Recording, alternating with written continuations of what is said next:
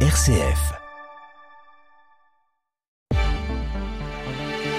Bonjour à tous, très heureux de vous retrouver pour un point sur l'actualité en Champagne en ce vendredi 1er décembre. On commence par la météo près de chez vous. Selon Météo France, le ciel bien couvert. Attention aux brumes et brouillards dans le Pertois et le nord de l'Aube. Quelques averses prévues ce matin dans l'Abri et le Vignoble. Pour le reste de la journée, temps nuageux avec quelques éclaircies dans le nord de la Marne. Côté Mercure, 1 à 2 degrés au lever du jour, jusqu'à moins 1 degré en ressenti. Pour cet après-midi, nous aurons 3 degrés à Sainte-Meneau et Mailcan, 4 degrés à Minginta et Mourmelon-le-Grand et 5 degrés à Nogent-sur-Seine et Fanières.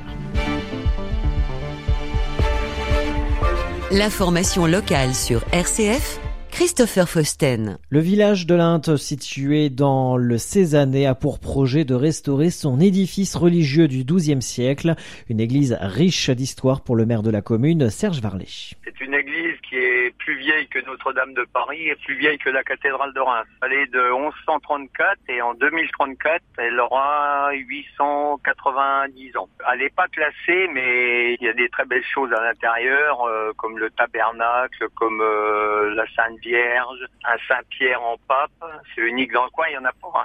Et un petit Saint-Hubert qui date du 15e siècle. L'église Saint-Pierre et Saint-Hubert de l'Inte, dont plusieurs mobiliers sont inscrits au tableau du patrimoine, connaît aujourd'hui de lourdes détériorations. Serge Varlet.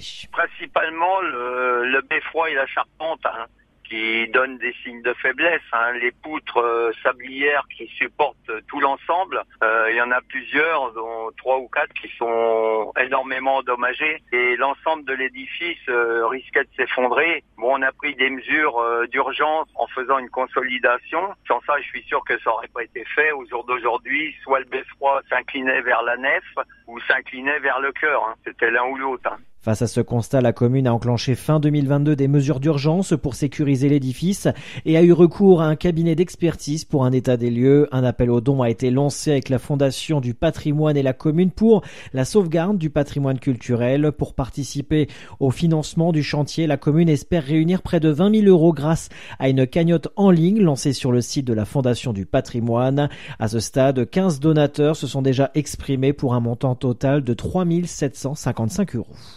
La circulation des trains est perturbée ce vendredi en raison d'un mouvement social national de SNCF Réseau.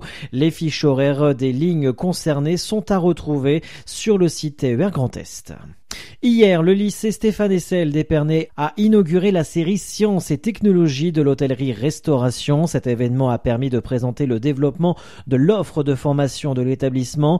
L'ouverture d'une classe de première de cette série à la rentrée 2023 s'inscrit dans le cadre de l'évolution de la carte des formations technologiques, de la valorisation de la voie technologique ainsi que du renforcement pour une orientation choisie. Elle contribue à répondre à l'essor touristique que connaît le bassin et aux besoins des professionnels du secteur, notamment dans l'économie du champagne.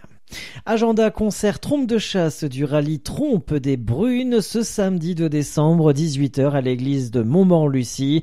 Participation libre entièrement reversée à la paroisse. Et dans le cadre de la ronde des crèches, des animations autour de l'Avent sont proposées ce dimanche à l'église de Montmort-Lucie de 14h30 à 17h. À 15h30, conte de Noël et théâtre d'ombre et à 16h visite à la bougie. L'entrée est libre.